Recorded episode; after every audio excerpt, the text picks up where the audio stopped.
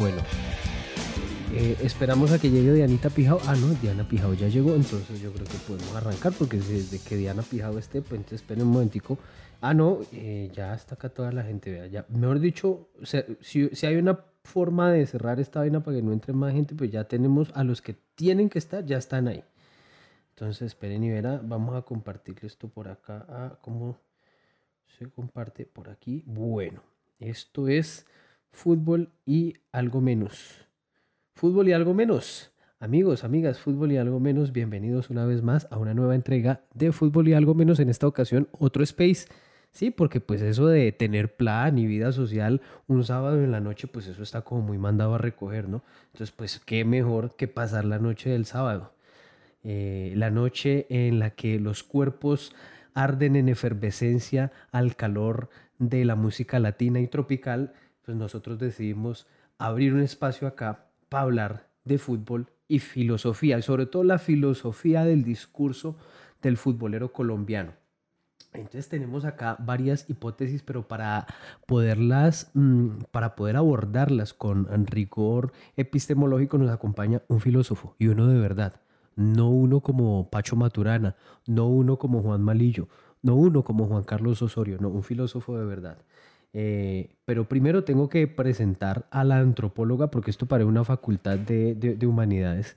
Tengo, tengo, que presentar a la antropóloga que normalmente me acompaña en todas las emisiones de fútbol y algo menos. Laura, Laura Sánchez, ¿cómo estás, Laurita? Amix, buenas noches, bien, bien. Nunca mencionamos tu, tu pregrado, ¿no? Nunca hablamos de, de la comunicación social. Pues porque, no, no, no digas que, uy, a mí, uy, a mí, a mí, a mí me da, sí, no, no, no, por favor, pues, bueno, ya, ya que estamos acá en confianza, ¿no? Entonces, pues, ya que... Está devaluada, devaluada la comunicación social. No, es que, eh, a mí, yo no soy, yo no me considero un tipo pudoroso, de hecho, em, pues si una playa o si un río está desocupado, no hay mucha gente, yo me voy empelotando porque no me da pena, pero digamos que se sepa que soy comunicador, sí me da un poquito de pena.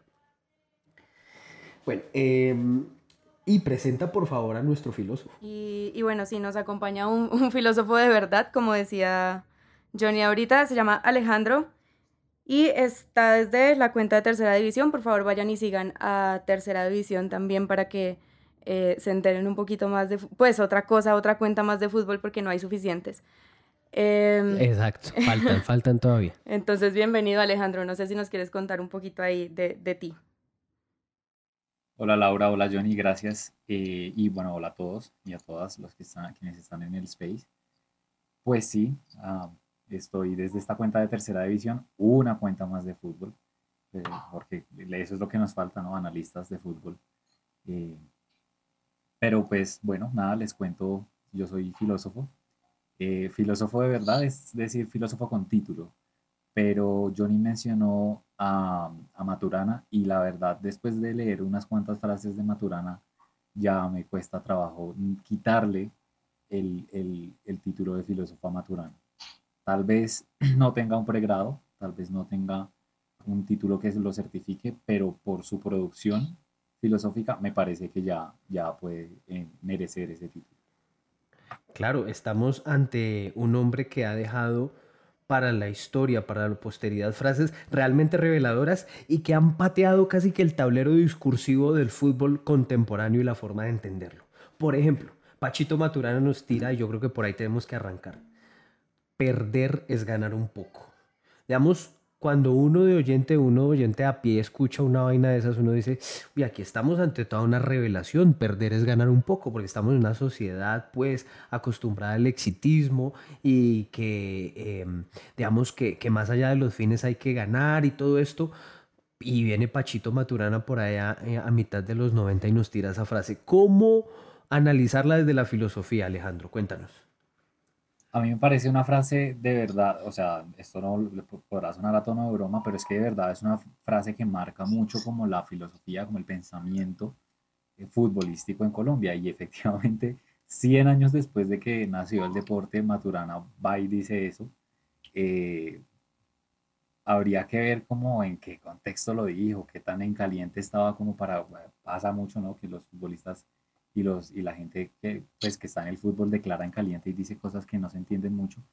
pero sí es una frase que irrumpe un montón en un deporte pues competitivo. Eh, y no es la única frase de Maturana en torno a la derrota. O sea, como que toda la filosofía, todo el pensamiento futbolístico de Maturana tiene, mm, está, está muy arraigado en la derrota, porque dice, por ejemplo, también eh, en una Copa América, no, no, muy lejana, es la de 2011, eh, bueno, alrededor de esa, de esa época dijo, si perdemos, la vida sigue, mañana sale el sol y cantan los pajaritos.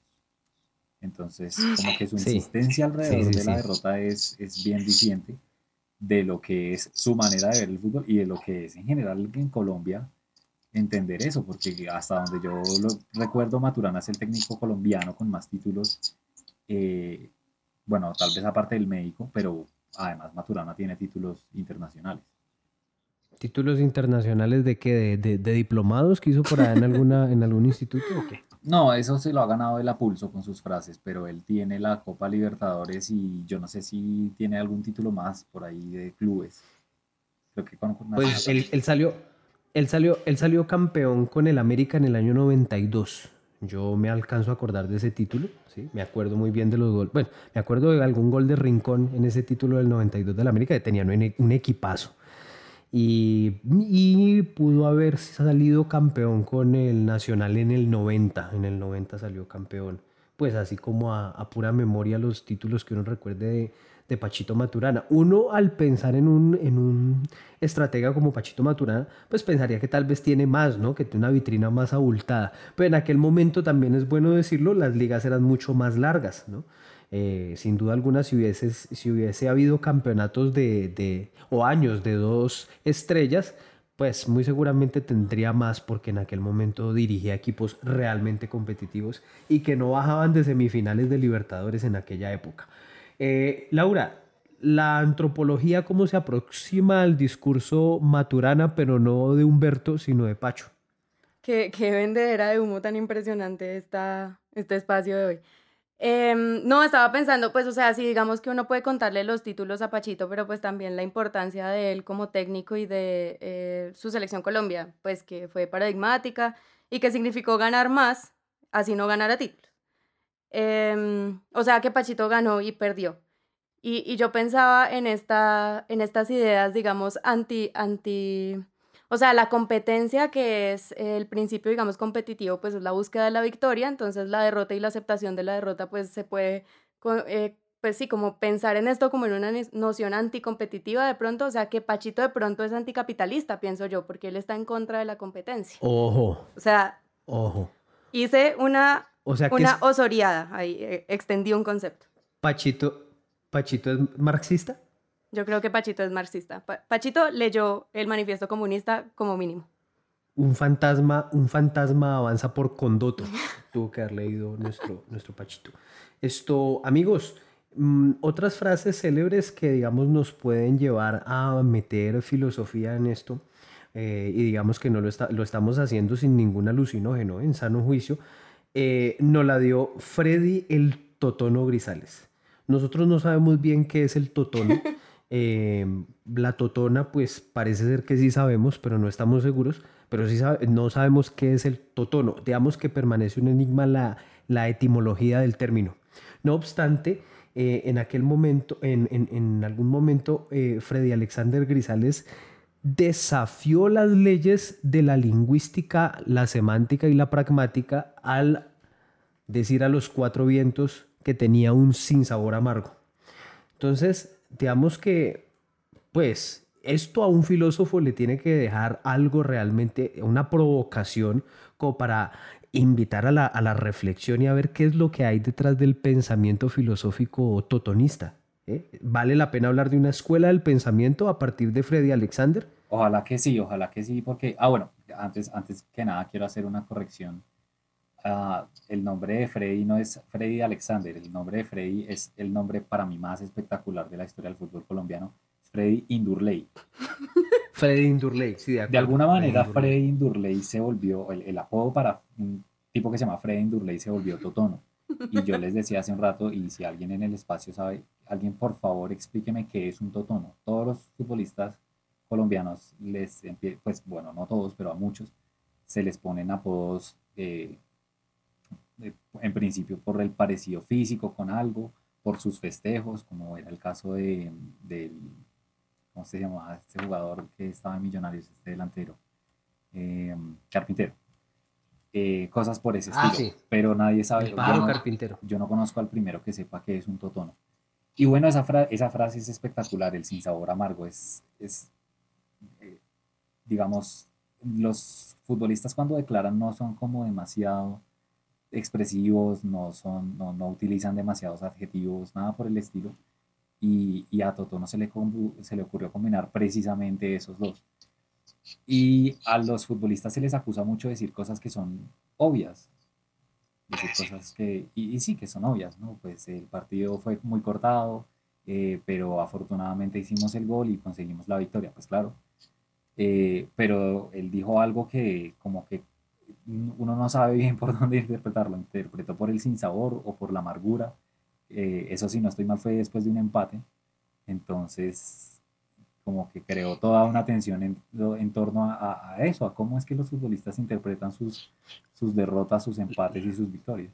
Una, una, a Laura, quiero rescatar, qué pena antes de, de- de cerrar, No, dale. una frase también que me dejó atónito, que dijo una vez Watson Rentería, él dijo, gracias a Dios perdimos y quedamos afuera de los otros. Entonces vuelve y juega como los futbolistas en, en- en- y de qué manera leen sus, sus, sus derrotas. En Colombia parece que de verdad leyeran las derrotas como victorias.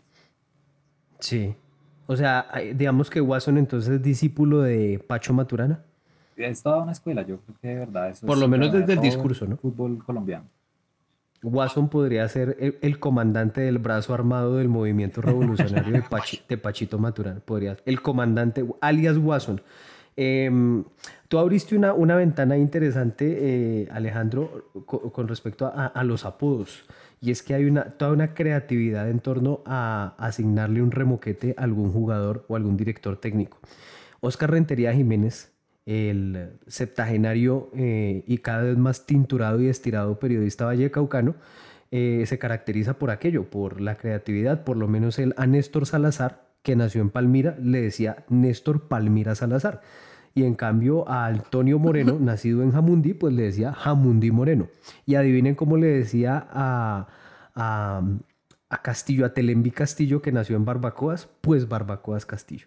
Entonces, em, digamos que los apodos también son una manera de, de- expresarnos, ¿no? De, de- hay quienes se oponen a, los apodos, pero en el fútbol eso, eso ha hecho carrera. Laurita, ¿tú crees que en el, eh, en el apodo, en el, en el remoquete, en el seudónimo o nombre artista- artístico de un jugador de fútbol, hay también expresiones de, de racismo y de segregación? Uy, seguramente. Yo creo que anular, o sea, y esto pasa mucho con los jugadores negros, ¿no? Eh, anularles el nombre y asignarles el lugar. Eh, Tutunendo, por ejemplo.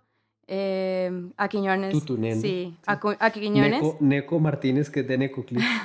A Quiñones también le dicen Tumaco. eh, Julián Tumaco Quiñones. Tumaco Qui- Eh, sí, qui- quizás sí. O Patacón, ¿no? Uy, Dios mío, sí, hablando de racismo.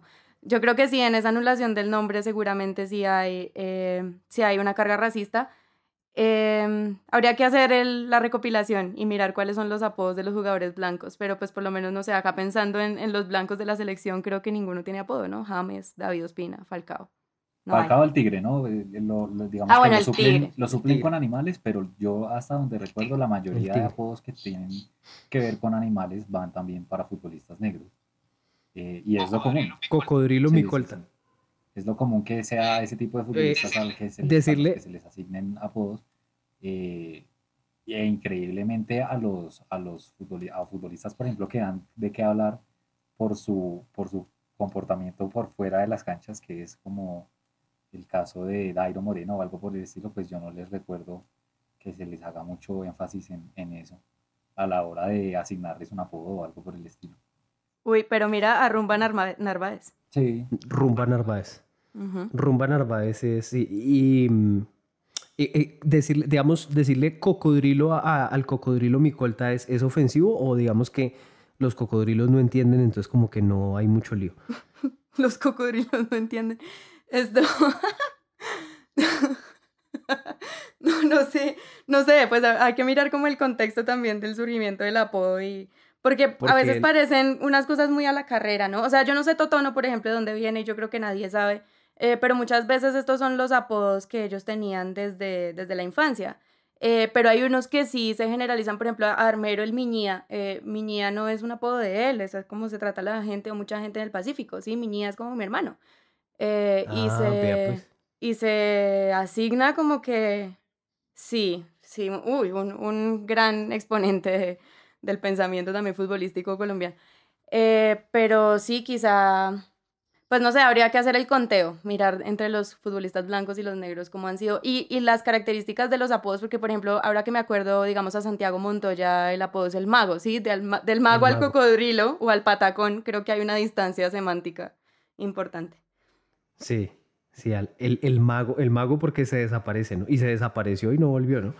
Eh, bueno, eh, sigamos con explorando, navegando eh, las aguas azul turquesa de la filosofía occidental contemporánea que se manifiesta en el fútbol colombiano.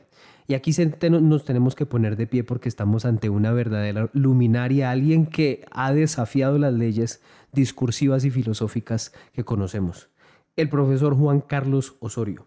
Juan Carlos Osorio en alguna oportunidad en una conferencia tenía en una de sus diapositivas una frase de Emmanuel Kant y al lado una de Juan Malillo.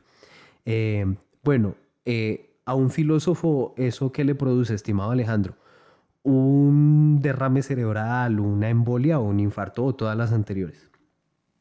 Todas, pero realmente produce también genuino interés porque para mí, yo creo que Osorio, eh, así se leyera toda la obra de Kant, así se interesara seriamente, él en todo caso pondría un escalón por encima a Lillo. Lillo es, más o menos un hombre que reinventó la sociedad, reinventó Occidente.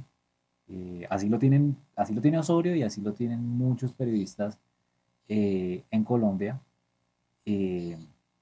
Y de verdad me pareció una cosa impresionante que, que, él haya llegado, o sea, que haya dado el salto de pasar a dirigir a Modeste en Bami, en Millonarios, y a dirigir a Nacional, a ir al banquillo del City.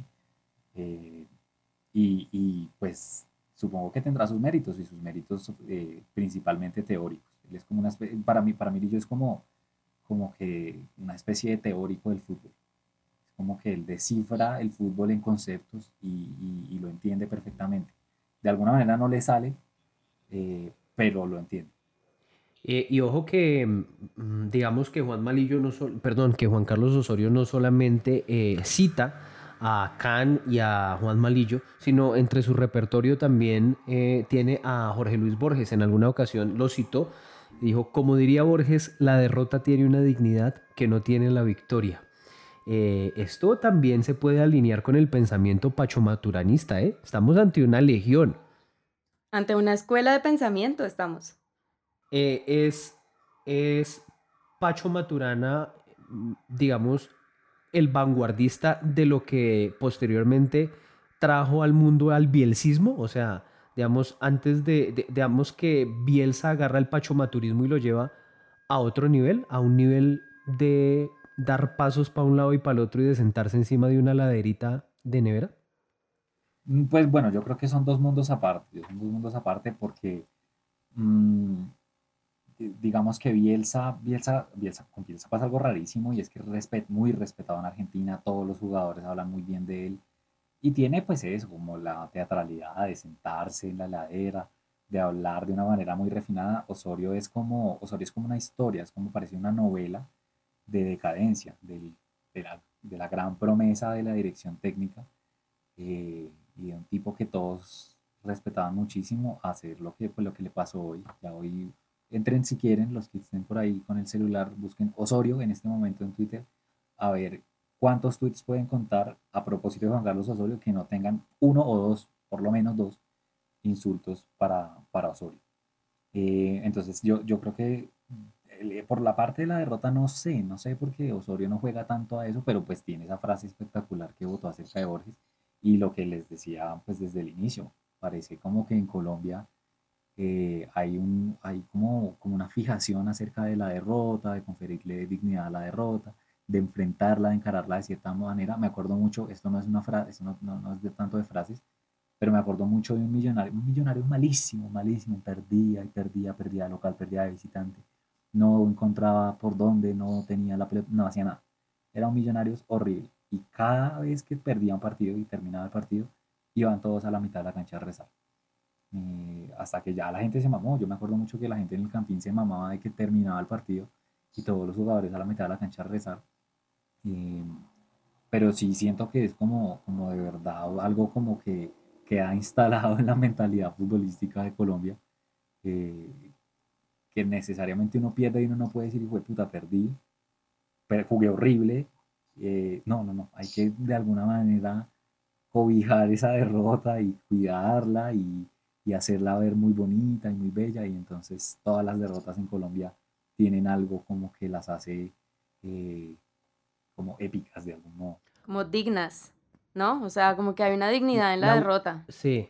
Por ejemplo, la del Mundial 2014. Sí. Que mejor dicho, que Por ejemplo, sí. pero yo me acuerdo un poco de ese partido y, y, me acuerdo mucho de una Colombia muy metida atrás, una Colombia muy asustada jugando contra el local, pero no, pues él fue, jugó, Colombia jugó increíble, David Luis abrazó a James y lo felicitó y mandó a que lo aplaudieran, mejor dicho. Una derrota muy digna para Colombia en un mundial. Nos gusta, nos gusta mucho eso, ¿no? Le hacemos como mucho alboroto a esas manifestaciones de reconocimiento de los otros cuando perdemos. ¿No es cierto? Eso, eso la verdad es que eh, pasa mucho. Eh, desde la antropología, Laura, eh, digamos que eh, desde el principio de los tiempos ha habido una idea de un, de un ente divino, de un ente creador. Eh, siempre, pues todas las, todas las civilizaciones han tenido un relato, una narrativa en torno a quién creó todo, a una deidad. ¿Por qué el fútbol profesional colombiano es un campo tan fértil para que Dios esté siempre, siempre en boca de todos los protagonistas? Uy, bueno, yo creo que ahí pasamos a otra categoría de frases, ¿no? O sea, ya no estamos hablando de las, las frases de autor, sino de las frases eh, sin dueño, ¿no? Dios lo, Dios lo, exacto, Dios lo quiso así, por ejemplo. sí, perdimos porque así lo quiso Dios, o bueno, gracias a Dios. Dios lo quiso así, lo dijo Mayer Candelo posterior a la derrota 9-0 en Londrina contra los brasileños en el preolímpico a 2000. Dios lo quiso así. Eh, gracias a Dios se nos dieron las cosas. Em, sabíamos que era un rival muy difícil. Bueno, estas que son como las de cajón que dicen los futbolistas eh, después de las entrevistas y que eh, yo por lo menos tenía como una idea general de que, era, de que era mundial este fenómeno y luego me di cuenta de que no, de que esto es una cosa de la idiosincrasia colombiana, ¿no? aquí somos muy, yo no sé si religiosos como tal, pero por lo menos sí aludimos mucho a Dios, al poder supremo. Y de pronto es por esta idea de, que, pues, si no se nos da como nosotros queríamos, pues, eh, es porque no lo podemos controlar. Y si no, pues, lo podemos controlar es porque alguna lección viene de Dios, ¿no? Hay unas ideas católicas muy implantadas o cristianas, bueno, de la tradición judío-cristiana muy implantadas en la cultura colombiana que, que, trasciende a los futbolistas, pero que, uy, en el campo del fútbol se ve mucho porque está todo el tiempo, está presente todo el tiempo. Gracias a Dios, gracias a Dios. Eh, eh, Falcao, gol, eh, la gloria es para, para Dios. Toda la gloria para Cristo.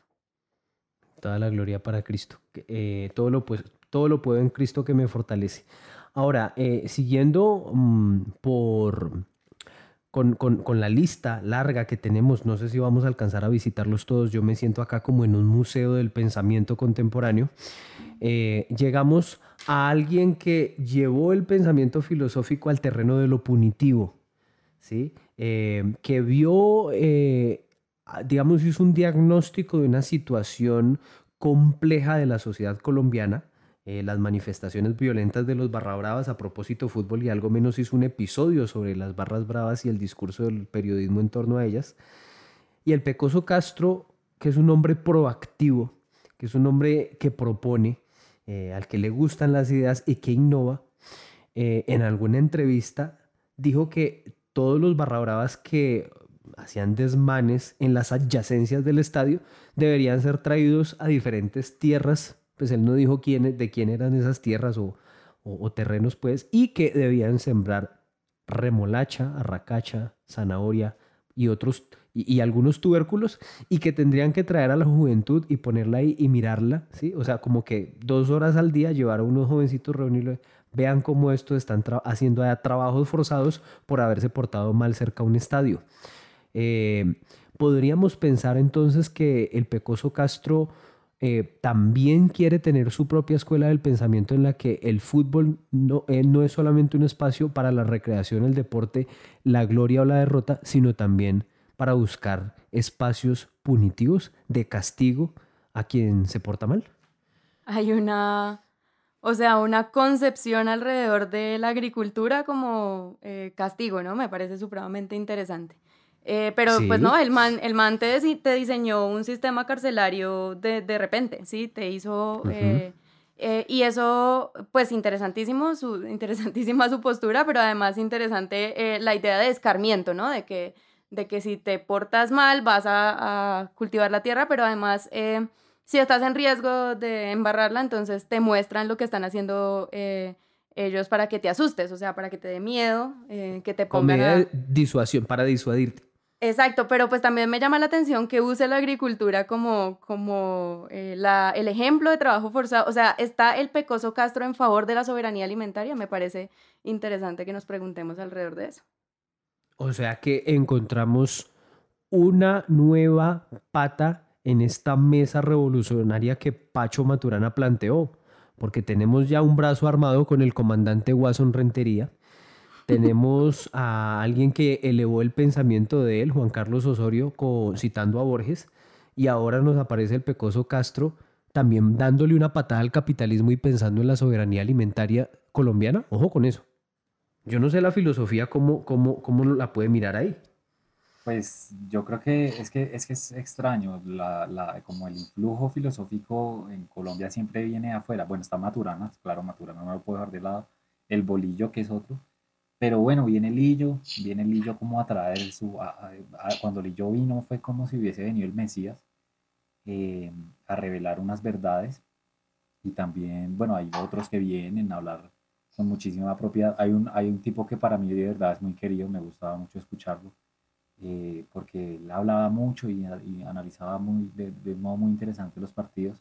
Y luego uno lo veía coger algún equipo y hacía todo lo contrario de lo que él decía en, en los comentarios, pero es Alfaro. Alfaro, Alfaro. venía acá y de verdad hacía unos comentarios impresionantes. Después uno lo ve dirigir y es como otra cosa. Pero, O sea, ¿es bueno, ¿es bueno para los diagnósticos, pero malo para la gestión?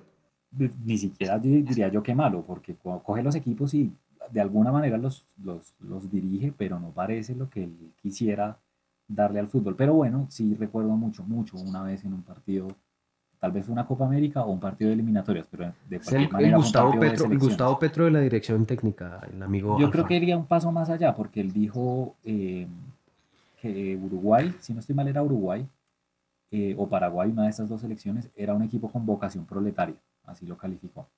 Para decir. Vocación proletaria. Laurita, por favor. Eso es todo tuyo. proletaria porque trabajador. Eh, violento, rústico, eso es lo proletario. Uy, interesantes las... Ah, solidaridad. Existía una conciencia de clase, pero se, trasladó, se, se, se traslució en conciencia de equipo y entonces era un equipo ah. con, con, vocación proletaria porque todos se colaboraban entre todos, porque todos eran muy trabajadores y él un par de veces también en otros, en otros partidos hablaba así, un equipo muy obrero, los escuchaba a los argentinos hablar de equipos muy obreros para decir que un equipo corre, que un equipo eh, la figura del overall, ¿no? Sí. Eh, sí, total. Y también me acuerdo, eso me hizo acordar, no, no es fútbol colombiano, de una vez que Tevez dijo que, que cuando empezaba a ganar más plata se hamburguesaba. Ah, sí. Uno empieza a, ganar y a ganar y se hamburguesa, es la, la frase de, de, Carlitos, es cierto, es cierto. No solamente los entrenadores nos han dejado pero entonces eh, creo que lo, lo interrumpimos a, Alejandro en su, en su discurso sobre Alfaro. En su disertación. Recuerdo eso y, y, pues en particular a los argentinos sí les he visto como esa mezcla eh, de conceptos eh, del marxismo particularmente, pero conceptos al fin y al cabo que tienen como alguna relevancia política con, con lo que ven en un partido de fútbol. En Colombia, en cambio, vi una vez a a Jorge Luis Pinto decir que eh, los dos, las dos personas con más responsabilidad en Colombia eran el presidente Uribe y él. Pues recordando que él era, era técnico cuando Uribe era presidente. Pero luego en El Espectador una vez le hicieron una entrevista. Le ¿Qué, ¿Qué, épocas de libertad las que se veían en, en, el país, ¿no? Se vivían en el país muchas épocas de libertad con, con Pinto en la selección y, y Uribe en la presidencia. Uribe, sí me imagino esos dos regímenes. Tanto así que en el espectador le preguntaron si él era el Álvaro Uribe del fútbol. Imagínense uno cómo lograría, o sea, qué, qué condiciones tendría que reunir un técnico para ser el Álvaro Uribe del fútbol. Eso también es algo como que merece la, la pena eso, atención. Eso da para un, un episodio. Eso da para un episodio, imagínense. Pero no solamente los técnicos nos han dejado frases célebres para eh, digamos, analizar para, como excusa para que más adelante, muchos años después, se crearan podcasts que se dedicaran al análisis de esas frases y que de hecho invitaran a un filósofo eh, para, para, hacerlo. También los jugadores, los exjugadores, traen unas frases maravillosas. Em, obviamente, si vamos a hablar de filosofía, de discurso en el fútbol, pues no podría faltar Farid Camilo Mondragón Ali, que muy seguramente por toda esta herencia turca que él tiene, eh, sus ancestros venidos del Imperio Otomano y toda esa riqueza de, de digamos, toda esa sabiduría que, que se gestó allí eh, en, en, esa parte del mundo, en la Anatolia y pues todos los dominios del, del, Imperio Otomano, pues digamos que se encarnaron después en Farid Mondragón y en ese mantial de sabiduría él nos tiró frases como la siguiente, voy a citar a Fútbol Red que las recopiló. Em, dijo en aquel momento, abro comillas, para ganarle a Paraguay hay que hacer un gol más que ellos. Otra, los partidos terminan en los segundos tiempos y cuando pita el árbitro. Otra, Junior le va ganando a Nacional 2-1, o sea, un gol de Nacional y empata. Y hoy es la final del fútbol colombiano, así que hoy tendremos un campeón y un subcampeón.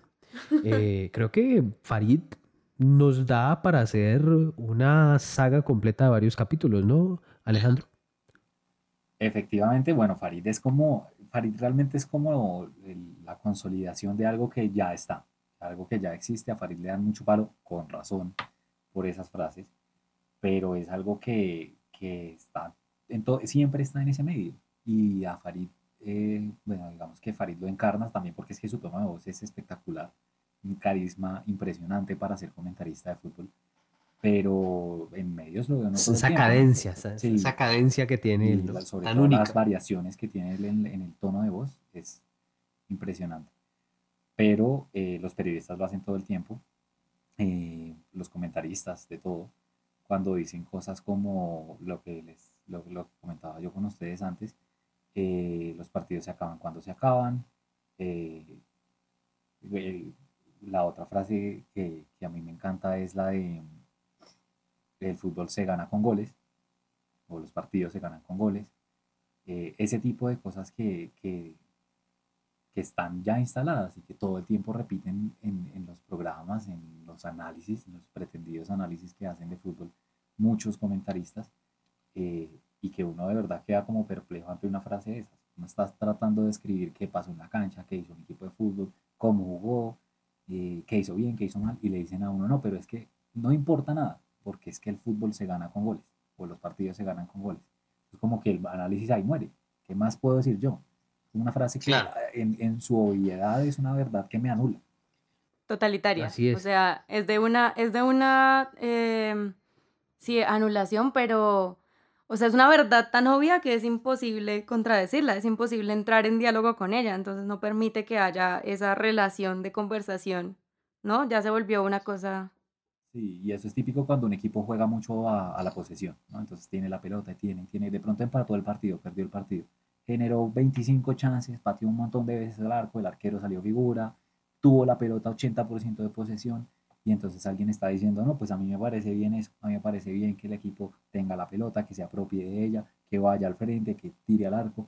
Pues hoy no se le dieron las cosas porque el arquero de pronto estaba en un buen día, porque los delanteros no tuvieron, no estuvieron fin.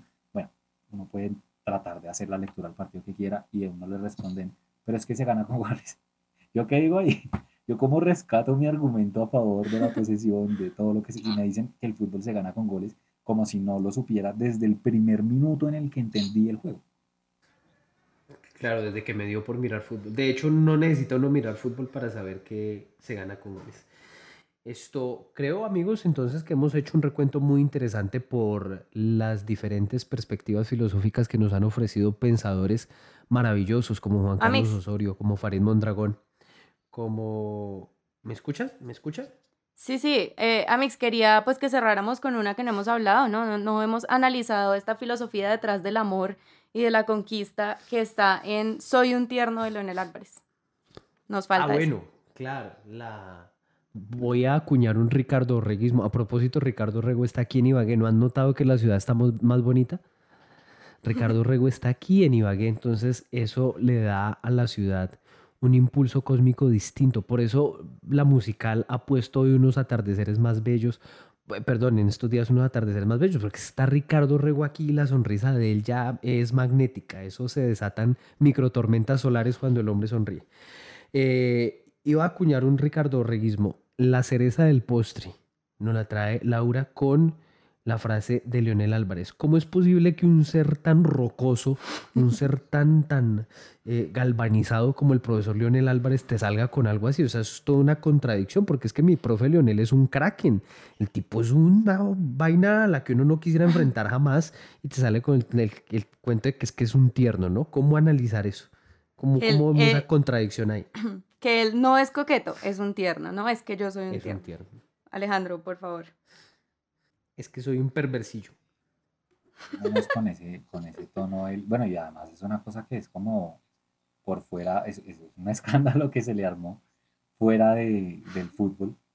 Eh, pero, pero es una frase muy bella, es una frase muy bella. A mí me, me, me resuena, es como la, la versión Jordano de una frase de Cristiano Ronaldo cuando le preguntaron que por qué lo odiaba a la gente y él dice, pues es que yo soy guapo, soy eh, millonario y juego bien el fútbol. Eh, entonces suena terriblemente arrogante y en cambio Leonel como que lo deja uno como cuando uno recibe eso, un, Timoteo y entonces no, pues ¿cómo, cómo voy a, al contrario, es al contrario de Cristiano Ronaldo, ¿cómo voy a poder yo odiar a Leonel, juzgar a Leonel eh, si en el fondo, detrás de esa pared que, que, que, que muestra Leonel, él es un tierno. Eh, pues me parece una, una, una, frase muy bonita y también ah, valdría la pena, yo creo que cabe un capítulo entero aparte de esas frases que, ah, dice la gente que está metida en el mundo del fútbol, pero que no tienen que ver con fútbol. También tienen un montón de magia, también hay un montón de magia por ahí. Así es. Laurita, ¿alguna reflexión sobre lo dicho por Leonel? No, pero maravilloso que, sea la versión Giordano, de, es la versión Timoteo de, esta frase arrogante de Cristiano. Em, es una excusa, al fin y al cabo, ¿no? Pues para salir a, darle eh, respuesta a ese escándalo que se le armó cuando lo echaron de libertad por eh, coqueto, porque se levantó a la esposa del, del dueño del club, ¿no? Ni siquiera, o sea, cualquiera. Em, del dueño del club. Yo una vez me encontré a Lionel aquí en, Bogotá y da miedo, intimida. Entonces sí es cierto que es eh, complejo asumir la figura de este señor grande em, con cara seria además porque cuando sonríe, hasta cuando sonríe tiene, el ceño fruncido. Em, pues con la idea de que es un tierno, me parece maravilloso también. Yo creo que quedó anulada totalmente ante esa manifestación de su propia personalidad. ¿Será esa la estrategia de conquista del profesor Leonel Álvarez? Digamos, presentarse como alguien tierno y entonces ante la confusión, confunde y, reinarás, ¿no? Atención, Ricardo, confunde y reinarás. Entonces él, claro, él al confundir a, su, su contertulia, pues digamos que la puede quedar en un estado vulnerable, por lo menos desde lo discursivo. Oye, y ante el rechazo, o sea, como es no soy coqueto, soy un tierno, entonces ante el rechazo que él pueda experimentar con eh, la persona que está tratando de conquistar, puede excusarse con la idea de que él no estaba coqueteando, lo que pasa es que él es tierno, ¿sí? Así como... Él es tierno. Ajá, cuando uno dice, no, yo no le estaba echando, no, pues es que yo soy amable y yo saludo a todo el mundo, sí, para él es que él es tierno. Tú eres, tú eres una mujer joven pero digamos que si estás soltera y hay algún atisbo de ternura del profesor Leonel Álvarez mientras, no sé, se encuentran en un supercade ahí en Bogotá, eh, ¿tú cómo lo tomarías? Uy, no, Amis, no. No, por favor. No, Es, no, es, tu tipo. No, porque solo me lo puedo imaginar eh, dando patadas en Italia 90, entonces, no. Uy, pero es que, bueno, no sé, ahí sí. Para, No, pero para- danos, danos tu perspectiva. No, pues es que si me lo imagino a- agarrando, eh, quitándole la pelota con toda vehemencia a Libarski en, en, en, en- Italia, a mí, a mí me ponen problemas románticos ahí. Te hace dudar. Claro, claro, ese hombre, como defendió, como defendió la camiseta ese hombre en Italia 90, por Dios, ni Simón Bolívar nos defendió así. Pero un poco descontextualizado también porque la frase la pronunció ya retirado, ya ejerciendo como técnico. No importa, ya- esa, ya esa no- jugada fue inmortal. Pero, yo, pero esa frase la dijo en su faceta de comprarse camisetas dos tallas menos de las que, de las que necesita. Entonces también yo creo que eso debería pesar y mantener una cosa que es impresionante de los, de los eh, futbolistas colombianos retirados, mantener el pelo como lo tuvieron, lo tuvieron en la cumbre de su carrera. Vean a Gamero, vean a, a Leonel, pues me parece, a eso a mí me, me, me fascina. Como esa nostalgia Es cierto, yo, yo, yo estoy, estoy de acuerdo. Eh, O sea, lo que pasa es que es diferente, o bueno, ya entramos en otro, en otro terreno, ¿no? Eh, pero como tú decías, entonces, pues desde mi perspectiva de mujer joven, de que no vi ese partido, por ejemplo, entonces, pues para mí el Lionel es, es otra figura. Claro. Eh, sí, Pero el y a partido ti lo también. repitieron en la pandemia. Me lo vi, me lo vi. A ti también te, te hace otras cosas sentimentalmente porque estás, ah, eh, pues no quiero decir que seas viejo, ¿no, Amix? Pero estás eh, Pero asociado a tengo más ese... juventud acumulada, sí. Em, sí, es, es esa cosa. Em, es cierto que, que los, los jugadores mantienen sus looks de la cúspide de su carrera. Yo el año entrante me voy a disfrazar de gamero en Halloween. Espero tener el, el look suficiente para eso. si no fuera de Nacional y si no fuera, y si no fuera quién es, la Turbina Treyes. Uh, la Turbina Treyes sí que tiene un estilo espectacular. No nuestro. Bob, nuestro Bob Marley con un crayón aleja- alojado en el cerebro. Eh, amigos, eh, hemos entonces pasado por eh, un análisis de el discurso desde la filosofía en el fútbol profesional colombiano. Estuvimos visitando eh, luminarias del pensamiento como Juan Carlos Osorio, Pacho Maturana, Farid Mondragón y le queremos agradecer a Alejandro. Nunca nos supimos el apellido de Alejandro, eso se quedó así, nunca lo presentamos con apellido. Alejandro, ¿cuál es tu apellido? Para, para que nos pases la cuenta de cobro. Alejandro Velasco. eh, Alejandro Velasco. Velasco, sí, señor. Uy, como, como, como Juan Fernando. Para Velasco. afiliarte, afiliarte a la ARL por, esta, por estos 45 Edwin minutos. Velasco, así, Alejandro Velasco, igual. ¿Eres, ¿Eres primo de Juan Fernando Velasco? De Edwin, más bien de Edwin. De, de Juan Fernando Velasco. Y, y- y son, bueno, Juan Fernando Velasco y tú, pues me imagino, te- tendrán varias tertulias así, pues varias discusiones sobre la música y la filosofía. Qué interesante. Amigos, muchas gracias por escucharnos. Gracias, Laura. Gracias a ti, Amix. Gracias a Alejandro Un también. abrazo. Gracias a todos nuestros oyentes. Un abrazo. Los queremos. Gracias por escucharnos. Qué pena acá algo, antes de cerrar, hago mi, Por favor, por de favor. publicidad para que, Sí, por favor. para que eh, vayan y sigan la cuenta de Tercera División. Por Eh, favor, tercera división. que ahí estaremos seguramente haciendo más espacios y más cositas eh, en estos días, sobre todo ahorita que viene fecha de eliminatoria. Maravilloso. Gracias por escucharnos, amigos. Un abrazo. Cuídense. Adiós. Chao.